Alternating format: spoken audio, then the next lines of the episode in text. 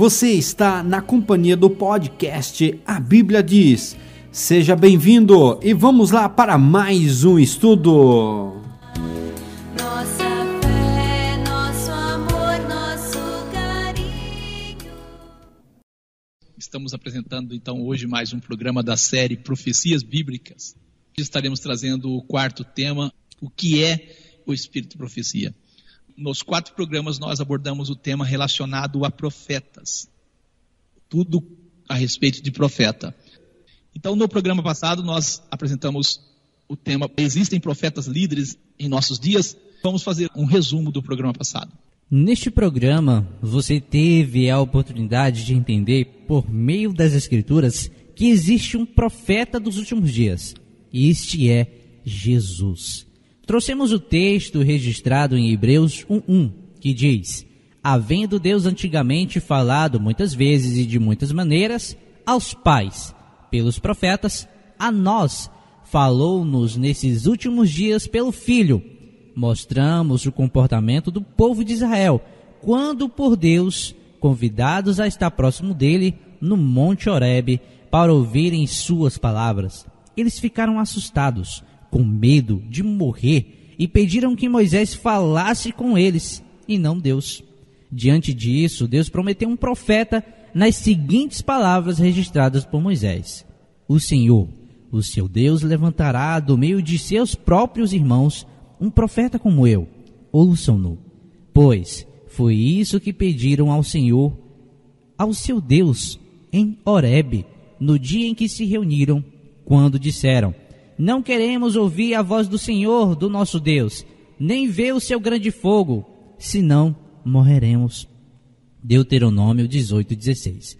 Por tudo que apresentamos no programa passado, não é possível crermos em profetas que tomam o lugar do profeta Jesus. Mostramos que os nossos irmãos reconheciam Jesus como o profeta prometido por Deus ao seu povo. Trouxemos vários textos bíblicos que confirmam Jesus como profeta prometido. O povo dizia: Este é verdadeiramente o profeta que devia vir ao mundo mostramos a semelhança entre os ministérios de Moisés e o de Jesus. Você entendeu que as palavras postas por Moisés na boca de Arão não eram de Moisés, mas de Deus. Assim encontramos sentido nas palavras. Havendo Deus antigamente falado muitas vezes e de muitas maneiras aos pais, pelos profetas, a nós falou nesses últimos dias pelo Filho. Você teve a oportunidade de conhecer algumas das alegações dos profetas modernos que soam aos nossos ouvidos como blasfêmia. Falamos do dom de profecia manifestado na Igreja de Deus, o corpo de Jesus. Deixamos claro que Jesus iniciou um ministério e que o dom de profecia verdadeiro manifesta dentro deste ministério. Você teve a oportunidade de conhecer um pouco do ministério dos profetas modernos e suas alegações em contradição às Escrituras. Finalizamos com as seguintes palavras: A palavra de Cristo habite em vós abundantemente, em toda a sabedoria, ensinando-vos e admoestando-vos uns aos outros, com salmos, hinos e cânticos espirituais, cantando ao Senhor com graça em vosso coração. Colossenses capítulo 3, verso 16. Se você não acompanhou, não teve a oportunidade de estar acompanhando a apresentação desse programa, solicite o áudio, pois nós temos certeza que o seu entendimento será ampliado o tema de hoje, que vem a ser o espírito de profecia. O que é o espírito de profecia? Quero de antemão dizer o seguinte: nos perdoe por citar alguns nomes, é porque é importante citar nomes, com todo respeito às pessoas que pertencem às organizações das quais nós vamos citar o nome. Que Deus abençoe vocês. Nós não temos aqui a intenção de fazer um programa para atacar a fé de ninguém, mas este é um tema, um assunto de extrema importância e por isso devemos citar sim os nomes e nos perdoe já, desde já nós fazemos menção mais uma vez. E o dragão irou-se contra a mulher e foi fazer guerra ao remanescente da sua semente, os que guardam os mandamentos de Deus e têm o testemunho de Jesus Cristo. Apocalipse 12, 17. Acreditamos que o pouco que estudamos até o momento sobre profetas e profecias é suficiente para derrubar a crença que o dom de profecia foi restaurado no Adventismo através de Ellen G. White e que ali renasceu o povo que profetiza outra vez a povos, nações e línguas. Quem pesquisar descobrirá que o Adventismo é o resultado de um erro na interpretação das profecias de Daniel. E este erro causou decepção a muitos em 1844. Nenhum evento profético digno de destaque se cumpriu nesta época. E alguns aproveitaram da oportunidade e reformularam as ideias de Guilherme Miller, recolhendo o que sobrou do movimento. Assim, passaram a formar um movimento que depois tornou-se uma igreja. Ellen G. White passou a profetizar, escrever livros, os quais denominam testemunhos, assumiu a liderança espiritual do movimento. Mesmo depois de tudo, Ellen G. White disse essas palavras a respeito de Guilherme Miller. Deus mandou seu anjo mover o coração de um lavrador, que não havia crido na Bíblia, a fim de o levar a examinar as profecias. Anjos de Deus repetidamente visitaram aquele escolhido para guiar seu espírito e abrir à sua compreensão profecias que sempre tinham sido obscuras para o povo de Deus. Isso está escrito em Primeiros Escritos de Ellen Gold White, página 229.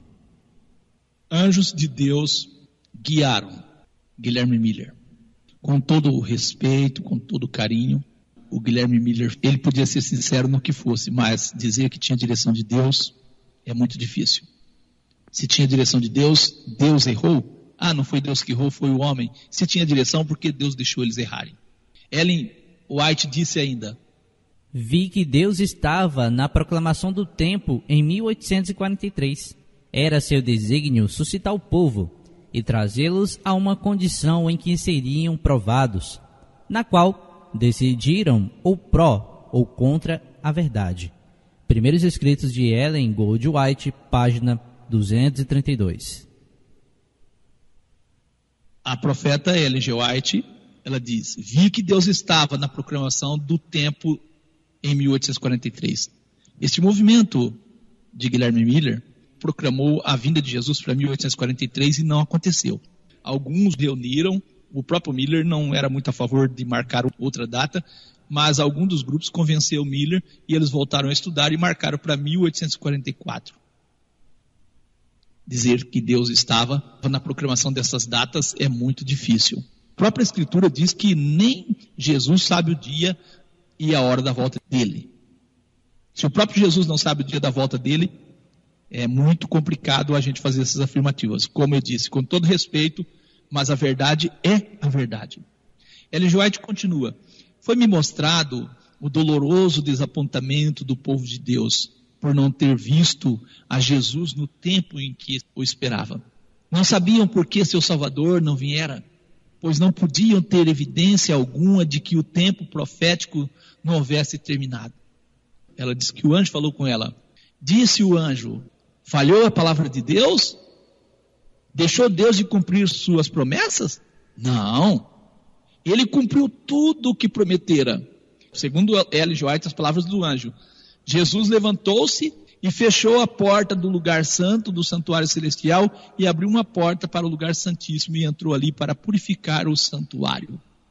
Primeiros escritos de Ellen G. White, página 250. Essas palavras são muito sérias. Colocar Deus em certas coisas é muito sério. Após o desapontamento de 1844, Ellen G. White ainda disse: Foi-me mostrado o que ocorreu no céu, no final do período profético em 1844. Terminando Jesus seu ministério no lugar santo e fechando a porta daquele compartimento, grandes trevas baixaram sobre aqueles que tinham ouvido e rejeitado as mensagens de sua vinda. Primeiros escritos de Ellen G. White, página 251. Ela continua dizendo: Vinha um grupo que permanecia bem guardado e firme, não dando atenção aos que faziam vacilar a estabelecida fé da comunidade. Deus olhava para eles com aprovação. Foram-me mostrados três degraus: a primeira, a segunda e a terceira mensagens angélicas. Disse o meu anjo assistente, ou seja, ela disse que tem um anjo assistente. Ele disse: Há de quem mover um bloco ou mexer no alfinete dessas mensagens, A verdadeira compreensão dessas mensagens é de vital importância. O destino das pessoas depende da maneira em que são elas recebidas. Primeiros escritos de Ellen G. White, página 259. Como falamos no início, se este assunto não fosse tão importante para a nossa fé e para a nossa salvação, não estaríamos aqui abordando. O livro A Mensageira do Senhor, do autor Herbert Douglas, ele escreveu: Ele escreveu sobre o ministério profético de Ellen G. White. Em 1844, Deus chamou uma frágil jovem de 17 anos para proclamar a sua palavra e guiar seu povo. Durante os 70 anos seguintes, ela trabalhou como a mensageira do Senhor, escrevendo, pregando, aconselhando, viajando, advertindo e encorajando. O autor Herbert Douglas ainda continua dizendo: Enquanto as palavras considerarmos como provenientes de Deus e inteiramente em harmonia com Sua palavra escrita, devemos reconhecer-nos como estando sob a obrigação de permanecer em seu ensino e ser corrigidos por suas admoestações. Afirmar que pertence a Deus e, contudo, não ser provados por elas é o mesmo que dizer que a vontade de Deus não é a prova nem regra para os cristãos. O significado desta declaração parece dispensar explicação. Aqui estavam líderes que haviam testemunhado os frutos do Espírito fluindo do dom do Espírito, o testemunho público de Ellen White. Conforme o relatório, expôs com tanta clareza, a palavra e nossa própria experiência nos ensinaram. Verificou-se que esse relatório representava um momento crucial no desenvolvimento da Igreja Adventista do Sétimo Dia. A Igreja reconheceu formalmente que as revelações divinas para os últimos dias manifestas por meio de Ellen White possuíam autoridade teológica. Livro A Mensageira do Senhor. Página 224, seção 6. Como escutar a mensagem, capítulo 37, a autoridade de Ellen White. Acreditar que ela estaria orientando as revelações para os últimos dias, isso é uma coisa muito séria, com todo respeito, mas é muito sério o que se fala aqui, né? O livro A Mensageira do Senhor, na página 225, o autor diz: É perigoso e destrutivo desconsiderar ou negligenciar-lhes as instruções. As instruções de quem? Do espírito de profecia manifestado por meio de Ellen G. White. E que confessemos nossa fraqueza e incapacidade de levar a efeito esta sagrada obra sem a ajuda deles, quer dizer, sem a ajuda desse espírito que manifestou em Ellen G. White. É o que eles falam. Confirmações de 1871 a 1888, três anos depois, em 1873, em uma outra assembleia da Associação Geral, foi votado. Foi votado o quê? Eles disseram assim: que aumentemos a confiança no dom do espírito de profecia que Deus tão misericordiamente colocou na mensagem do terceiro anjo. E que nos esforcemos por conservar uma afetuosa consideração por sua presença e ensino. E solicitamos por meio desta que nossa comissão executiva prepare ou encarregue alguém de preparar uma obra apresentando as razões para crermos que o testemunho da irmã White são os ensinos do Espírito Santo. Livro A Mensageira do Senhor, página 225, seção 6, Como escutar a mensageira, capítulo 37, Autoridade de Ellen. White. Essas afirmações são sérias, né? São sérias.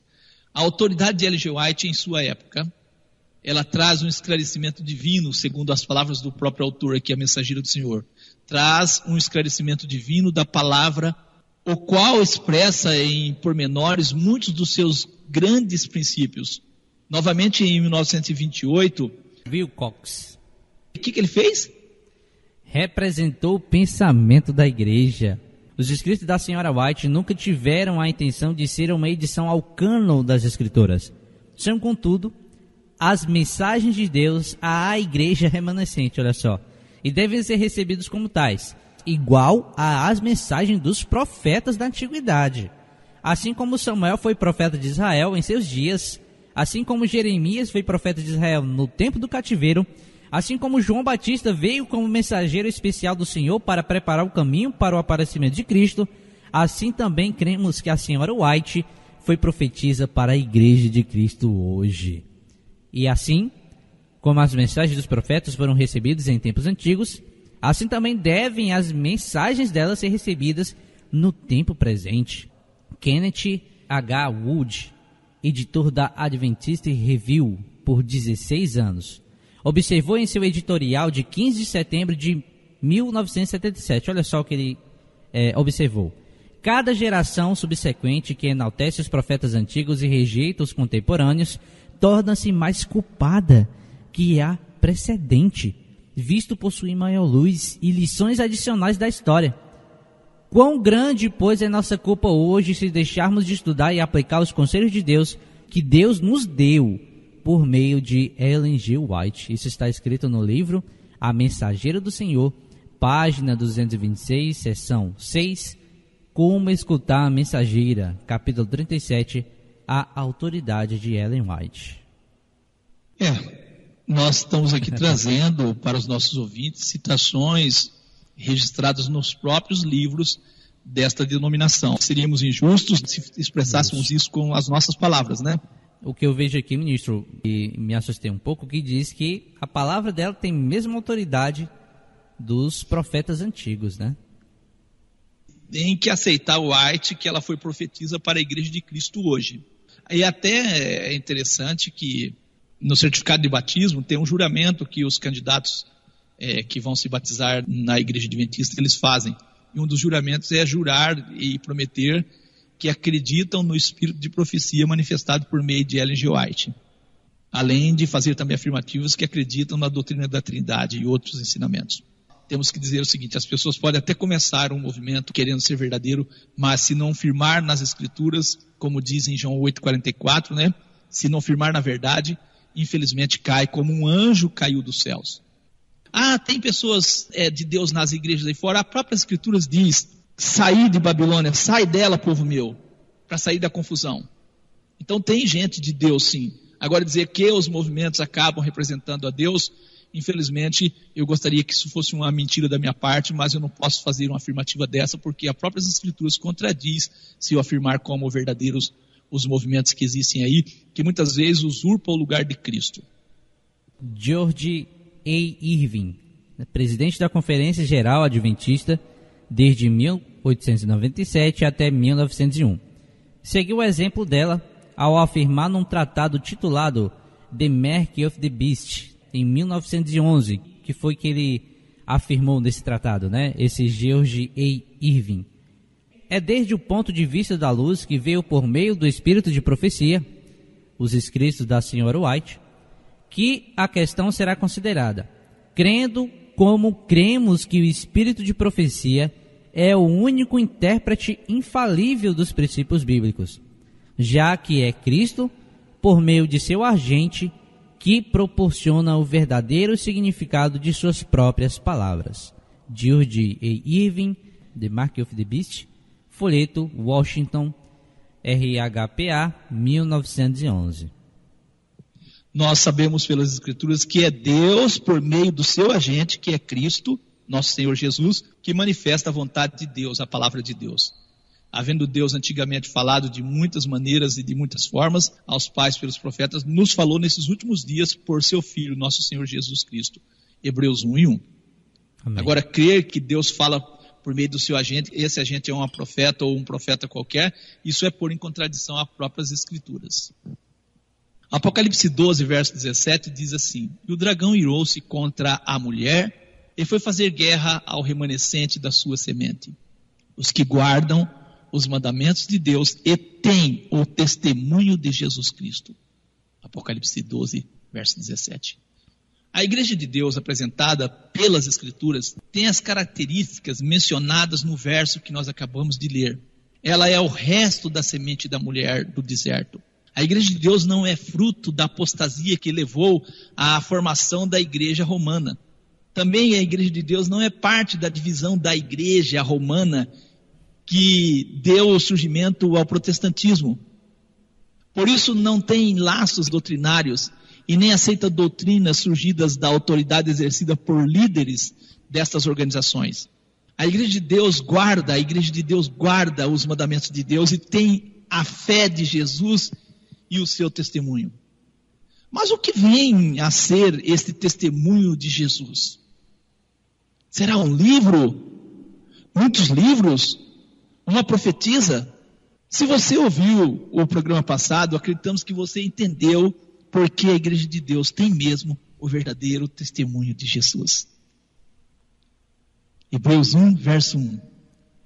Havendo Deus antigamente falado muitas vezes e de muitas maneiras aos pais pelos profetas, a nós falou-nos nesses últimos dias pelo Filho.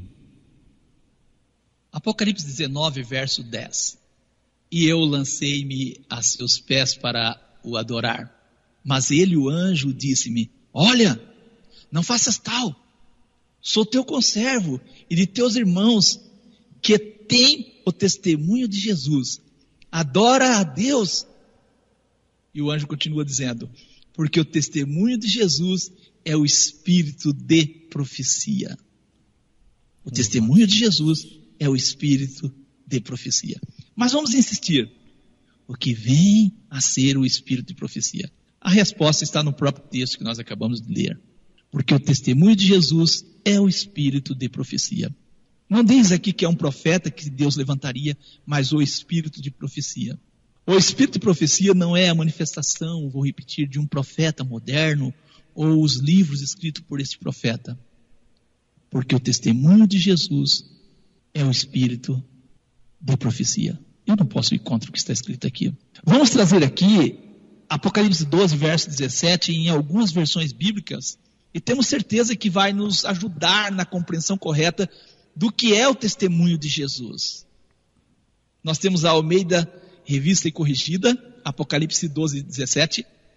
E o dragão irou-se contra a mulher, e foi fazer guerra ao remanescente da sua semente, os que guardam os mandamentos de Deus e têm o testemunho de Jesus Cristo. Tradução Novo Mundo. E o dragão ficou furioso com a mulher e foi travar guerra com os remanescentes da sua semente, que observam os mandamentos de Deus e têm a obra de dar testemunho de Jesus. Olha só essa tradução.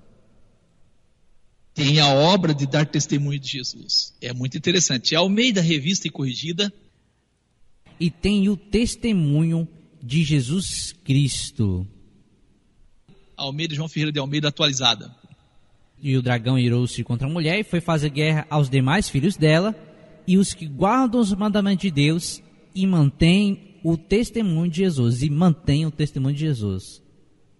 Mantém aquilo que Jesus ensinou, podemos dizer, né? Isso. Fica muito mais claro lendo assim e vai reforçando aquilo que nós estamos falando. Edição pastoral. Cheio de raiva por causa da mulher, o dragão começou então a atacar o resto dos filhos dela, os que obedecem aos mandamentos de Deus e mantêm o testemunho de Jesus. Depois o dragão ficou em pé na praia do mar. Mantém o testemunho de Jesus. É manter aquilo que Jesus ensinou. A nova versão internacional. O dragão irou-se contra a mulher e saiu para guerrear contra o restante da sua descendência, os que obedecem aos mandamentos de Deus e se mantêm fiéis ao testemunho de Jesus. A nova tradução na linguagem de hoje. O dragão ficou furioso com a mulher e foi combater contra o resto dos descendentes dela, isto é, aqueles que obedecem aos mandamentos de Deus e são fiéis à verdade revelada por Jesus. Eu creio que os ouvintes estão conseguindo compreender o que é o testemunho de Jesus. Amém. A palavra grega testemunho no texto, qual é a palavra, cooperador Giliardi? Martúria. E o que ela quer trazer para nós? A palavra testemunho. Ofício confiado aos profetas de testificar acerca de eventos futuros. E o significado de testemunho é o que pode ser usado para comprovar a veracidade ou a existência de algo, é uma prova. E eu pergunto, há dúvida que Jesus é a maior prova de que a palavra de Deus está certa, que Jesus é aquele que confirma de fato a palavra de Deus? Há dúvida nisso? De maneira nenhuma. Há dúvida que ele é a testemunha fiel? Não podemos ter dúvida. O sinônimo para a palavra testemunho, o sinônimo. Depoimento, declaração, palavra, prova, comprovação, confirmação, demonstração, afirmação, sinal, marca. Alguém tem dúvida que Jesus é ele é quem dá a verdadeira declaração, a palavra certa, ele quem confirma todas as palavras dos profetas? Alguém tem dúvida disso? Podemos trazer aqui palavra semelhante a testemunho, que é alegação, comprovação, rasto, alegações, argumentação, argumento, declaração, razão, exposição, confirmação, demonstração, esclarecimento, evidência, garantia, prova e validação há uma prova maior que os profetas estão certos, que as escrituras estão corretas do que Jesus, cooperador Giliardi? Não, Jesus é a testemunha fiel. Acreditamos, nós acreditamos que você percebeu por meio das várias versões que o testemunho de Jesus são os ensinos de Jesus, que seguem em harmonia com os profetas de Deus. Eu quero dizer, ter o testemunho de Jesus é a manutenção dos ensinos de Jesus. Quando nós temos o testemunho de Jesus, nós mantemos o ensino de Jesus e aceitamos ele como profeta dos últimos dias. Alguém que tem dificuldade em aceitar Jesus como profeta dos últimos dias, ele não pode dizer que ele tem o testemunho de Jesus. É muito complicado isso. Apocalipse 3 e 14. E ao anjo da igreja que está em Laodiceia, escreve: Isto diz o Amém, a testemunha fiel e verdadeira o princípio da criação de Deus. A testemunha fiel e verdadeira. Eu pergunto, você vai deixar Jesus, a testemunha fiel e verdadeira, para seguir acreditando no testemunho que outros estão dando? Você vai deixar de exercer fé em Deus por meio de Jesus para exercer fé em Deus por meio de um profeta? Por isso que quando morrem esses profetas, as pessoas ficam decepcionadas. Apocalipse 19, verso 10, e eu lancei-me a seus pés para adorar. Mas ele, o anjo, disse-me: Olha, não faças tal. Sou teu conservo e de teus irmãos, que têm o testemunho de Jesus. Adora a Deus, porque o testemunho de Jesus é o espírito de profecia. Eu creio que os nossos ouvintes estão entendendo. Apocalipse 19, verso 10, em outra versão, que é a Almeida Revista Atualizada. Prostei-me ante os seus pés para adorá-lo. Ele, porém, me disse: Vê, não faças isso. Sou conservo teu e dos teus irmãos que mantêm o testemunho de Jesus. Adora a Deus, pois o testemunho de Jesus é o espírito de profecia.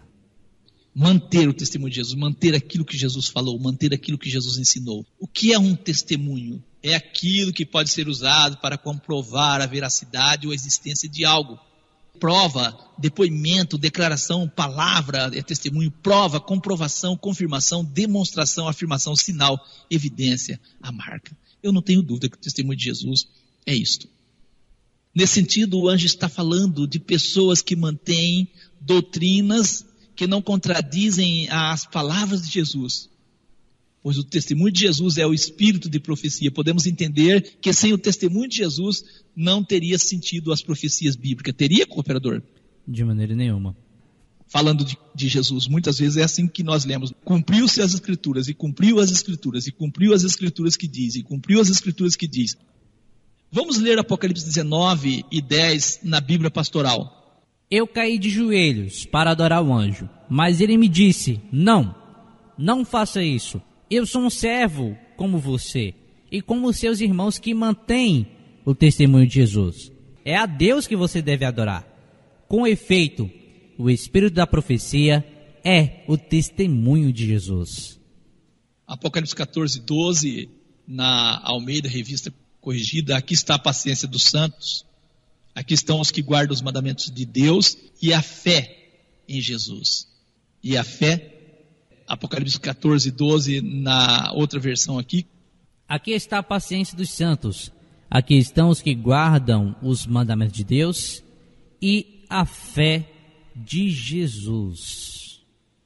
Esta versão ela apresenta como se guardar a fé de Jesus, guardar os ensinamentos, guardar a forma como Jesus acreditava ou acreditar como Jesus acredita, não é isso? Os profetas modernos, eles sempre procuram se identificar com algo na Bíblia na busca de legitimidade. Isso aconteceu com William Branham. Ele diz, ministro Lucas e ouvintes, de ser o sétimo anjo de Apocalipse 7 e o profeta do século 20. Isaías 43, os testemunhos de Jeová usam o verso 10, dizendo eles, né, que somos nós as testemunhas, e o meu servo a quem escolhi, referindo a eles. Ellen White, como espírito de profecia. É comum seus adeptos perguntarem, né? Vocês creem no espírito de profecia? Se referindo, obviamente, à profetisa Ellen White. Acreditamos estar claro que esta mulher e as testemunhas de Jeová nada tem a ver com o espírito de profecia, como já provamos, porque o espírito de profecia é o testemunho de Jesus. Infelizmente, as pessoas acabam, operador Giliardi, tomando o lugar de Cristo. Esses grupos que nós citamos esses aqui, eles fundaram igrejas, eles têm ministério, isto em oposição a Jesus. Hebreus 3, verso 1 ao 5. Por isso, irmãos santos, participantes da vocação celestial, considerai a Jesus Cristo apóstolo e sumo sacerdote da nossa confissão, sendo fiel ao que o constituiu, como também o foi Moisés em toda a sua casa, porque ele é tido por digno de tanto maior glória do que Moisés, quanto maior honra do que a casa tem aquele que a edificou. Porque toda casa é edificada por alguém, mas o que edificou todas as coisas é Deus. E na verdade, Moisés foi fiel em toda a sua casa, como servo, para testemunho das coisas que se haviam de anunciar. Considerai a Jesus Cristo. É para nós considerarmos Jesus, o apóstolo, sumo sacerdote da nossa confissão. A palavra considerar em grego, Cataneo, perceber, notar, observar, entender, considerar atenciosamente, fixar os olhos ou mente em alguém. Catanoeu, é para nós fixar os olhos em quem? em Jesus, É em algum profeta da era moderna hoje? de maneira nenhuma. Considerai a Jesus Cristo. Jesus, como Moisés, foi fiel no testemunho que ele deu. Hebreus 3, verso 1, em algumas versões. Por conseguinte, irmãos santos, participantes de uma vocação celeste, considerai Jesus como o apóstolo e sumo sacerdote da fé que professamos. Isso está na Bíblia difusora. Ele é apóstolo e sumo sacerdote da fé que professamos. Ele é o exemplo de fé para nós. Temos aí a edição pastoral ainda. Por isso, irmãos santos, vocês participam de chamado que vem do céu. Por isso, fixem bem a mente em Jesus, o apóstolo e sumo sacerdote da fé que nós professamos. Nós temos aqui a Almeida Revista e Corrigida, diz assim: pelo que, irmãos santos, que sois participantes da vocação celestial, considerai a Jesus Cristo, apóstolo e sumo sacerdote da nossa profissão. Hebreus 12, verso 1 ao 3. Portanto, nós também, pois que estamos rodeados de tão grande nuvem de testemunhas, deixemos todo o embaraço e o pecado que tão de perto nos rodeia e corramos com paciência a carreira que nos está proposta. Olhando para Para Jesus. Jesus, autor e consumador da fé, o qual, pelo gozo que lhe estava proposto, suportou a cruz, desprezando a afronta, e assentou-se à destra do trono de Deus. Considerai, pois, aquele que suportou tais contradições dos pecadores contra si mesmo, para que não enfraqueçais, desfalecendo em vosso ânimo. Considerar quem? Jesus. Jesus. Olhando para quem? Jesus. Autor e consumador da fé. A palavra olhando em grego Afural, que diz tirar os olhos de outras coisas e fixá-los em algo. E nesse sentido, a fixar em quem? Cristo. Olhando para Jesus, autor e consumador da fé. Nós não temos que olhar para profeta nenhum que não seja para Jesus, o autor e consumador da fé. A palavra autor em grego Achegos, um líder principal, príncipe, Cristo, alguém que toma a liderança sobre algo e deste modo dá exemplo. O antecessor, um antecessor, num assunto, pioneiro, o autor. um líder principal. A palavra consumador em grego Teleiotes, aperfeiçoador, alguém que tenha em sua própria pessoa uma fé digna de destaque pela sua perfeição e assim nos apresenta o maior exemplo de fé. Nesse sentido, nós entendemos o testemunho de Jesus como aqueles que mantêm a fé em Cristo, mantêm o seu exemplo, aqueles que seguem suas pisadas, aqueles que andam pelo caminho, como o próprio Senhor Jesus disse: Eu sou o caminho, a verdade e a vida. Quer saber se você está certo? Olhe para Jesus. Você não desviará, você não será confundido. Olhando para Jesus, autor e consumador da fé, podemos dizer, tirando os olhos de outras coisas, olhando para o nosso líder que tem uma fé digna, a qual somos chamados a imitar, como nosso irmão Paulo diz, sede meus imitadores, como eu sou de Cristo. Isto é ter o testemunho de Jesus. Apocalipse 19, 10. Eu lancei-me aos seus pés para adorar, para adorar o anjo, mas o anjo me disse: Olha, não faças tal, eu sou o conservo de teus irmãos que tem o testemunho de Jesus. Adora a Deus, porque o testemunho de Jesus é o espírito de profecia. Se o espírito de profecia e testemunho de Jesus se referem à profetisa adventista Ellen G. White, como podemos entender as passagens que seguem? Como vamos entender as passagens que seguem, cooperador Giliardi? Vi as almas daqueles que foram degolados por causa do testemunho de Jesus. Como nós vamos entender isso? Apocalipse 20, verso 4. Como? Não tem como.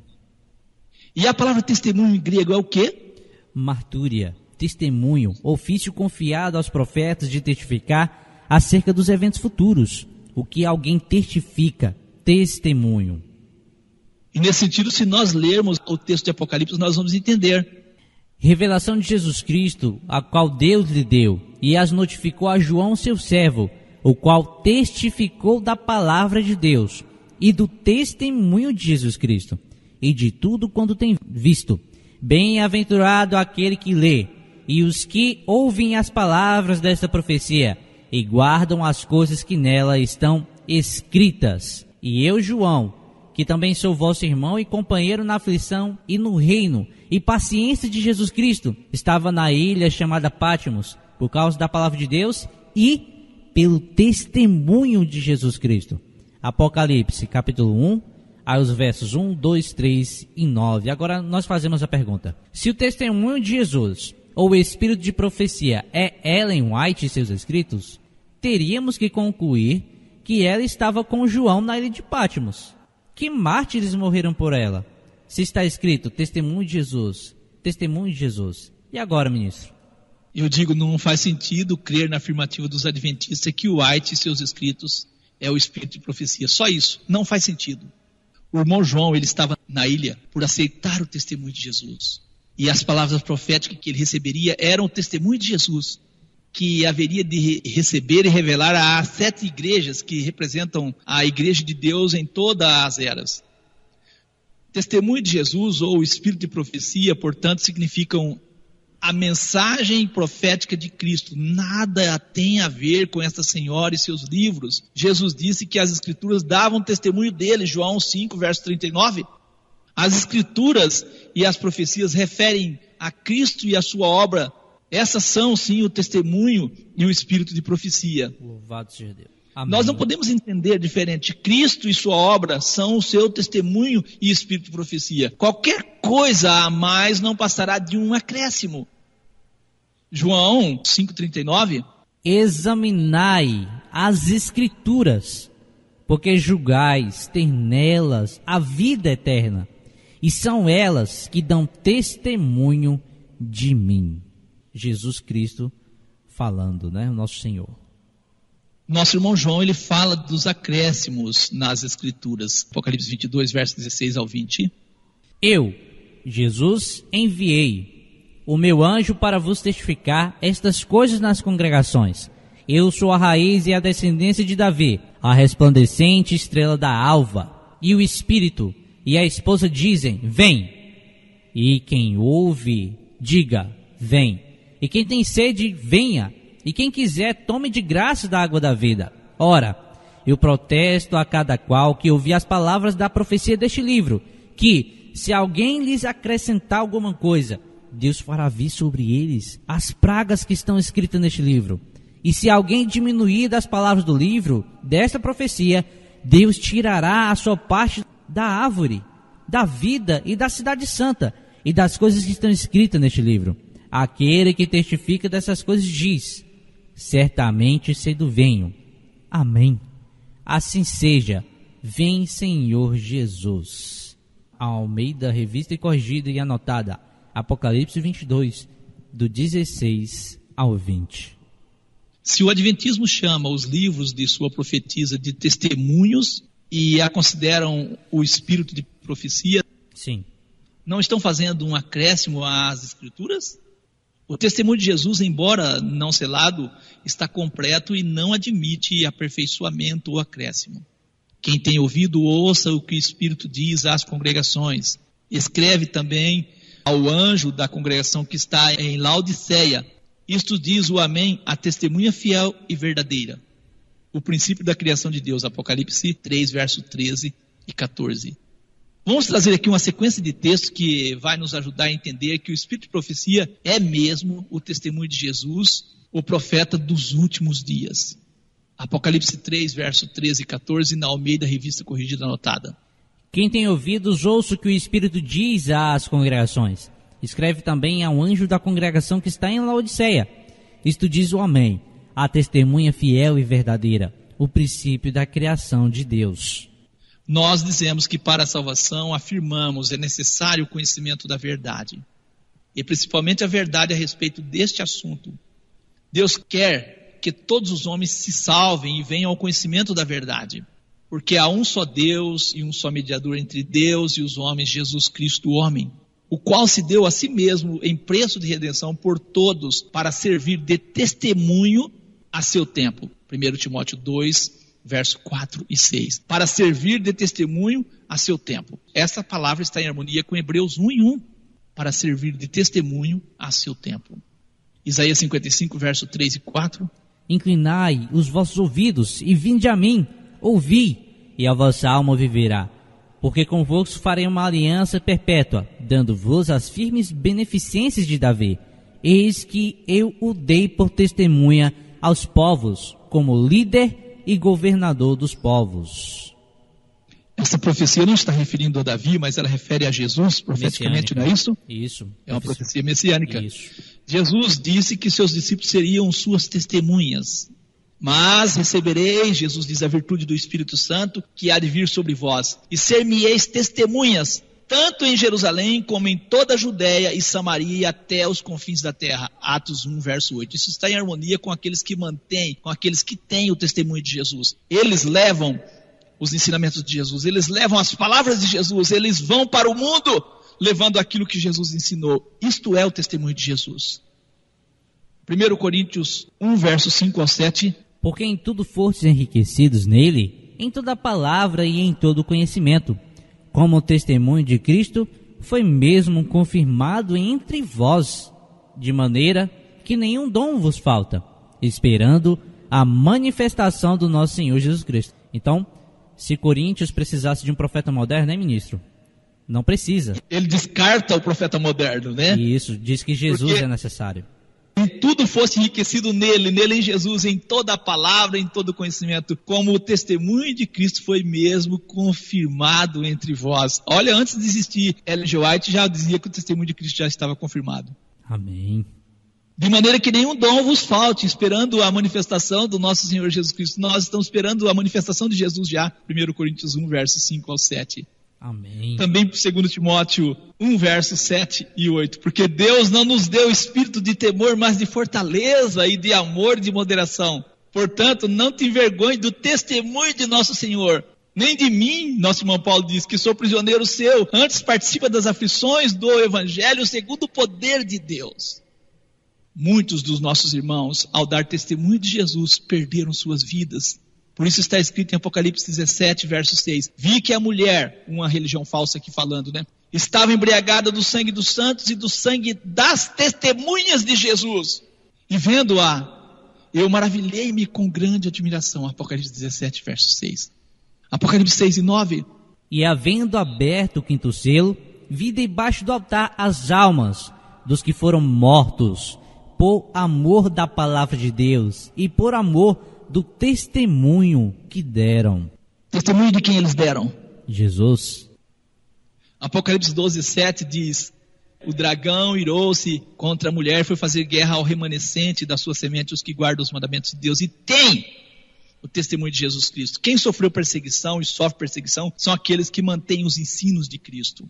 Apocalipse 19, 10 nós já temos lido várias vezes, fazemos questão. O anjo diz: Sou teu conservo e de teus irmãos que têm o testemunho de Jesus. Adora Deus, porque o testemunho de Jesus é o espírito de profecia. Assim podemos, com base nos textos que lemos, afirmar: todos que querem ser o profeta ou a profetisa da era de Laodiceia estão tomando o lugar da testemunha fiel e verdadeira que é Jesus.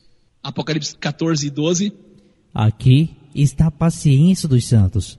Aqui estão os que guardam os mandamentos de Deus e a fé de Jesus. Louvado seja Deus. A fé de Jesus, aquilo que Jesus ensinou. Os profetas modernos hoje nem acreditam que Jesus será rei sobre a terra. Acreditam no reino lá nos céus, em contradição aos inúmeros profetas do nosso Deus que falaram em nome do Senhor nosso Deus. O anjo de Deus afirma: os salvos são aqueles que guardam os mandamentos de Deus e a sua crença é a mesma de Jesus. É isso que o texto está falando.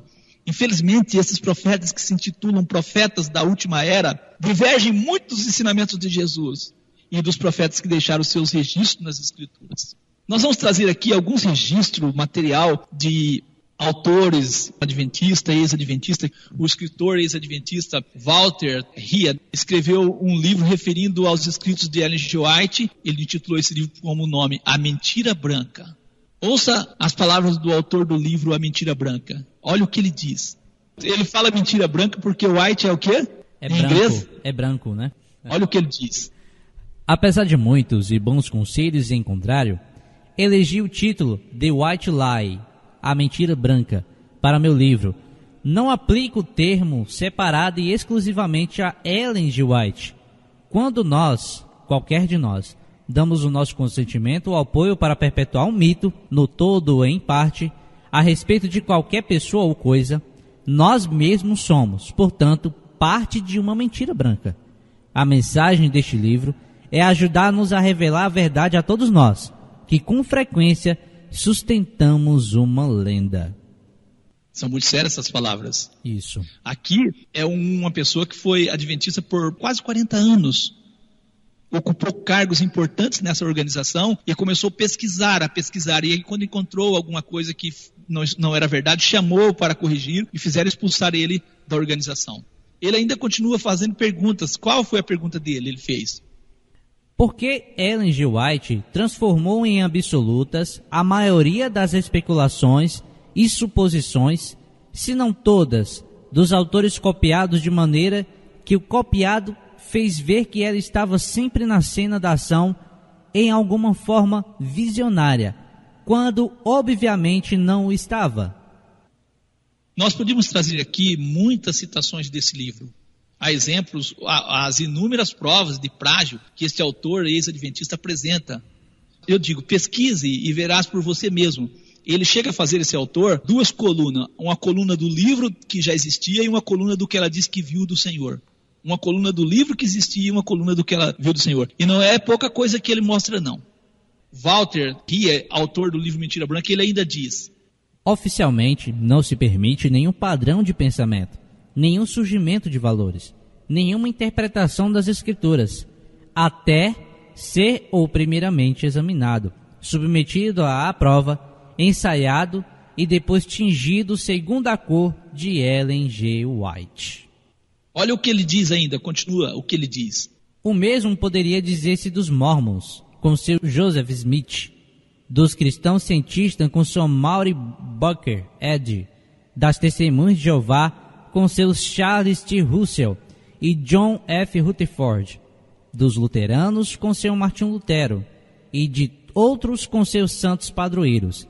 Cada igreja vê o mundo ao seu derredor e o futuro além, através dos olhos de seu respectivo patrono. É uma fala muito forte. É uma denúncia. Não adianta nós pregarmos a verdade para os grupos que eles sempre vão voltar aos seus líderes. Prega a verdade, eles vão voltar para os seus líderes. Não vai voltar para o líder maior que é o nosso Senhor Jesus. Verdade. Não vai voltar para o profeta da nossa era, que é o Senhor Jesus. Sempre vai voltar para os líderes e para o sucesso das suas organizações. E a verdade não vai valer muita coisa. Nós podemos incluir nessa lista apresentada por Walter Ria os vários fundadores de igrejas dos nossos dias. Uma pessoa que era amigo dos Whites, ele cita algo. John Harvey Kellogg, amigo pessoal dos White por longo tempo, disse: Não creio em sua infalibilidade e nunca criei. Faz oito anos, disse-lhe cara a cara que algumas das coisas que me tinha escrito como testemunhos não eram verdadeiras, que não estavam em harmonia com os fatos e que ela mesma tinha averiguado. Tenho uma carta dela na qual explica como é que me enviou certas coisas. Sei que as pessoas vão ver a senhora White com algum plano ou projeto que desejam levar adiante com sua aprovação. Levantam-se e dizem: O Senhor falou. Eu sei que isso é fraude, aproveitar-se injustamente das mentes e consciência das pessoas. Eu não simpatizo com isso. E disse-o a eh, W.C. White, né? Faz Willie muito tempo. White. É, White, obrigado, ô ministro. É um filho dela, né? Então nós vemos aí a declaração de John Harvey, né? É, Kellogg. Ele escreveu na Authentic Interview, 7 de outubro de 1907, página 23 a 39, as declarações de Kellogg registrada estenograficamente. Nós temos outros registros. Temos o Prescott, um dos grandes educadores do adventismo, não é isso? Erudito bíblico, editor da Review, fundador de duas escolas superiores, presidente de três. Ajudou a corrigir e contribuiu com material para os livros de Ellen G. White. Ele disse: Parece-me que uma grande responsabilidade descansa sobre aqueles de nós que sabem que há sérios erros em nossos livros autorizados e, no entanto, não fazem nenhum esforço especial para corrigi-los. O povo e a média de nossos ministros confiam em nós para que lhes proporcionemos declarações dignas de confiança e usam nossos livros como autoridade suficiente em seus sermões. Mas lhe deixamos continuar ano após ano afirmando coisas que sabemos não serem verdadeiras. Parece-me que Isso se praticou o que equivale a um engano, ainda que provavelmente sem intenção, ao confeccionar algum dos livros dela, e que não se fez nenhum esforço sério para desabusar as mentes das pessoas. De William Warren, né? Prescott, para Willie, Willie White, White. em 6 de abril de 1915. Ele diz: Mas lhe deixamos continuar ano após ano afirmando coisas que sabemos não serem verdadeiras. Olha só. E ele chamava atenção sobre o livrinho que João comeu, que era doce na boca e amargo ao ventre. Apocalipse 10, verso 9 ao 11. E fui ao anjo, dizendo-lhe: Dá-me o livrinho. E ele disse-me: Toma-o e come-o. E ele fará amargo ao teu ventre, mas na tua boca será doce como mel. E tomei o livrinho da mão do anjo, comi-o, e na minha boca era doce como mel. E havendo comido, o meu ventre ficou amargo. E ele disse-me: Importa que profetize outra vez a muito povo, nações e língua e reis. Apocalipse 10, verso 9 e 11. Dizer que a profecia significa a alegria da pregação millerita de Mil- de Miller, a volta de Jesus em 1844, seguida da amarga decepção, Afirmar que a pregação a povos, nações e línguas é o surgimento da igreja e o avanço da pregação adventista, eu vou dizer bem sério, é colocar Jesus como mentiroso. Por que eu digo que é colocar Jesus como mentiroso? Porque Jesus disse que a igreja sempre existia. Eu já assisti a história da igreja adventista, como ela surgiu, colocando desde o tempo de Guilherme Miller. Em 1860, eles diziam, quando discutiu o nome da igreja, alguém disse, vamos pôr o nome Igreja de Deus. E aí alguém levantou e disse assim, não, Igreja de Deus não, já existem grupos com esse nome. Porque já existia a Igreja de Deus. E Jesus afirmou que ela nunca deixaria de existir. Eu vou dizer, o texto tem a ver com o surgimento da Igreja de Deus, mas não do Adventismo. Na verdade, se refere à Igreja de Deus na era apostólica. Bênção com a presença de Jesus, a alegria dos discípulos com o gozo da palavra, mas muito rápido o surgimento da apostasia, o amargo da perseguição promovida pelo anticristo aos santos do Altíssimo por 1260 dias proféticos ou anos, A igreja protegida e preservada por Deus resistiu até o tempo em que deveria novamente sair ao mundo anunciando o evangelho do reino de Deus. A igreja de Deus nada tem a ver com a religião papal e o protestantismo. O adventismo pouco ou quase nada trouxe de novo, além de confessar que muito deve ao protestantismo, de onde trouxe e conserva muito do que prega acrescentou aos ensinos dos protestantes erros da fé millerita e muitos outros que foi obrigado a criar para justificar e arrebanhar os que estavam decepcionados com o dia 22 de outubro de 1844, que era a volta de Jesus e não aconteceu. Qual foi então a desculpa ou a nova mensagem que a senhora White encontrou para explicar esse fracasso e amenizar a angústia dos espectadores? Qual foi? Ele explicou a questão nos seguintes termos: estão de novo desapontados em suas expectações. Jesus não pode ainda vir à terra. Precisam suportar maiores provações por seu amor. Devem abandonar erros e tradições recebidos de homens e voltar-se inteiramente para Deus e Sua palavra. Precisam ser purificados, embranquecidos, provados. Os que resistirem a essa amarga prova obterão eterna vitória. Jesus não veio à terra como o grupo expectante e jubiloso esperava a fim de purificar o santuário mediante a purificação da terra pelo fogo. Vi que eles estavam certos na sua interpretação dos períodos proféticos. O tempo profético terminou em 1844 e Jesus entrou no lugar santíssimo para purificar o santuário no fim dos dias. O engano deles consistiu em não compreender o que era o santuário e a natureza de sua purificação. Ao olhar de novo o desapontamento do grupo expectante pareciam tristes. Examinaram cuidadosamente as evidências de sua fé e reestudaram a interpretação dos períodos proféticos, mas não lograram descobrir algum erro. Primeiros escritos de Ellen Gold White, página 250. Então ela diz que foi um, só um errinho técnico, né? Eu quero trazer aqui um pouquinho da história dos mileritas, né? no movimento milherita, né? A fonte aqui é Edgar Link, Notícias Adventistas, resgatando a história, o movimento milherita e o grande desapontamento. Seguem as palavras do historiador. O historiador diz assim: Gostaria de convidar a fazer uma viagem de volta ao tempo. Há exatamente 175 anos, milhares de cristãos pertencentes à igreja, como Metodista, Batista, Conexão Cristã e outras espalhadas pelos Estados Unidos, aguardaram ansiosamente a volta do Senhor Jesus Cristo à Terra. Eles haviam sido despertados para a espera da segunda vinda de Jesus por meio dos sermões bíblico-escatológico do pregador leigo Guilherme Miller. Ele era, esse Guilherme Miller, fazendeiro batista, autodidata em história universal, estudioso da Bíblia, cuja intenção se concentrou na cronologia bíblica, especialmente em relação às profecias de Daniel e Apocalipse e foi baseado no texto de Daniel 8,14, Miller ele chegou à conclusão de que a purificação do santuário ali mencionada significa a purificação da terra pelo fogo.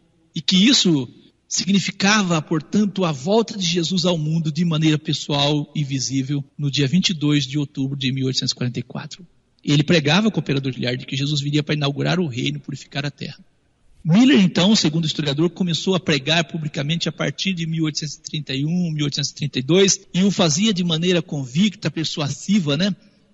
Aonde quer que fosse, surgia um reavivamento espiritual, porém, sua intenção nunca foi fundar uma nova igreja, mas advertir o mundo acerca da breve vinda de Cristo para que todos pudessem ser salvos.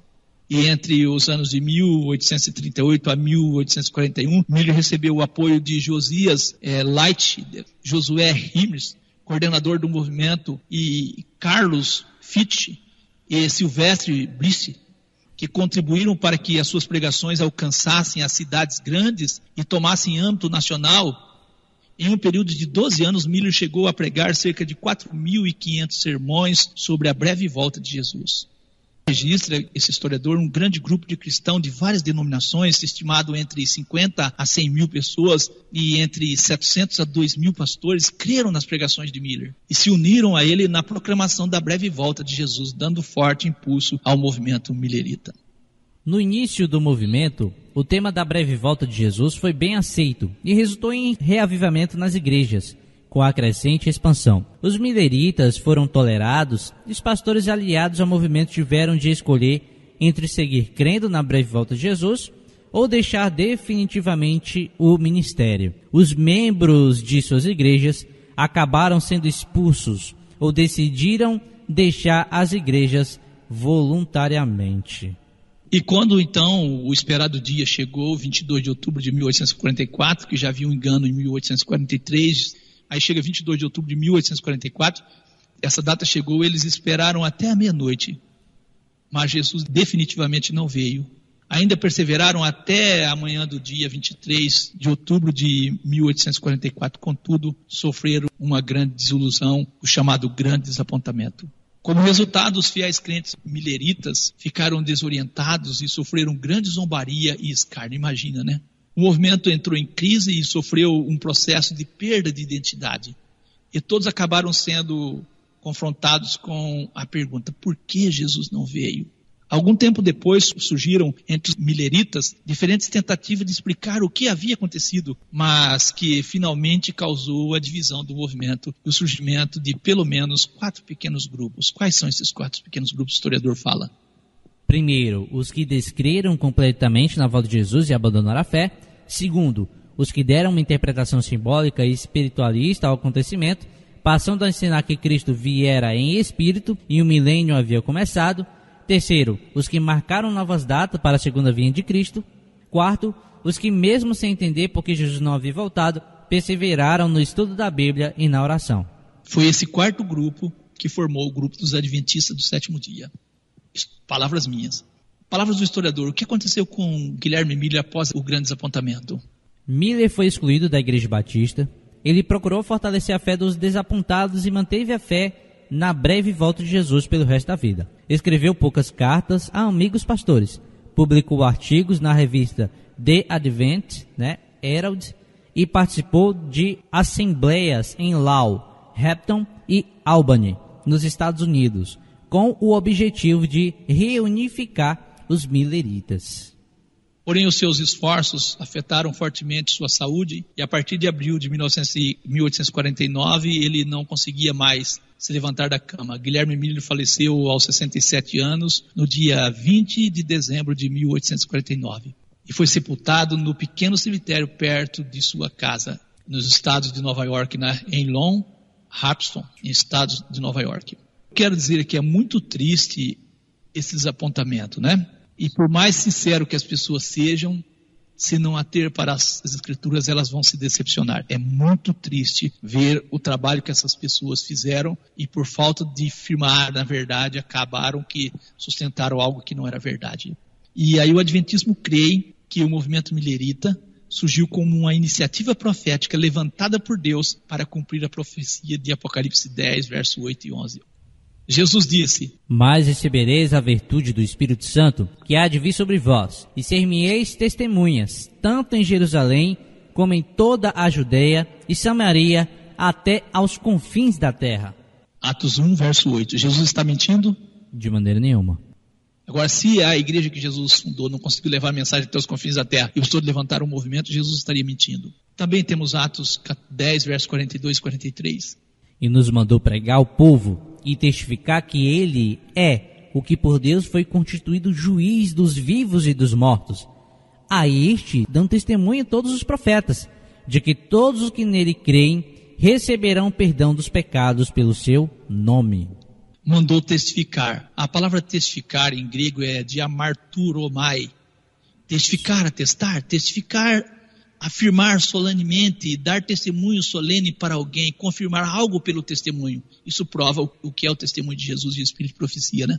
Atos 26, versos 22 e 23. Mas alcançando o socorro de Deus, ainda até o dia de hoje, permaneço dando testemunho, tanto a pequenos como a grandes, não dizendo nada mais do que os profetas e Moisés disseram que devia acontecer. Isto é, que o Cristo devia padecer e sendo o primeiro da ressurreição dentre os mortos, devia anunciar a luz a este povo e dos gentios. Então, ele diz que foca em uma coisa só: dizer sobre Jesus. E não dizer nada mais do que o que os profetas e Moisés disseram Exatamente. que devia acontecer. Glória a Deus. De quem os profetas dão testemunho? Apocalipse 19, 10.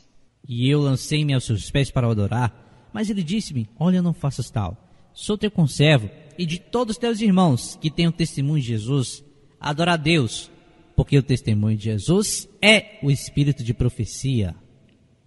Glória a Deus. Romanos 1, verso 1 ao 3. Paulo, servo de Jesus Cristo, chamado para apóstolo, separado para o evangelho de Deus, o qual antes prometeu pelos seus profetas nas santa escrituras, acerca de seu filho que nasceu da descendência de Davi, segundo a carne. Nós estamos falando de quem os profetas dão testemunho. 1 Pedro 1, verso 10 e 11. da qual salvação inquiriram e trataram diligentemente os profetas que profetizaram da graça que vos foi dada, indagando que tempo ou que ocasião de tempo o Espírito de Cristo, que estava neles, indicava anteriormente, testificando os sofrimentos que a Cristo haviam de vir e a glória que se lhes havia de seguir da qual salvação inquiriram e trataram diligentemente os profetas. A palavra inquirir em grego, Exereunau. que quer dizer o quê? Procurar saber, procurar ansiosa e diligentemente, indagar, investigar completamente. Então nós vemos que os profetas procuraram descobrir o tempo do aparecimento do Messias. Atos 3, verso 22 ao 24, porque Moisés disse aos pais: O Senhor vosso Deus levantará de entre vossos irmãos um profeta semelhante a mim. A ele ouvireis em tudo quanto vos disser. E acontecerá que toda alma que não escutar esse profeta será exterminada dentre o povo. Sim, e todos os profetas, desde Samuel, todos quanto depois falaram, também predisseram esses dias. Nós acreditamos em Jesus, o profeta, para o nosso tempo. Que Deus te abençoe em nome de Jesus.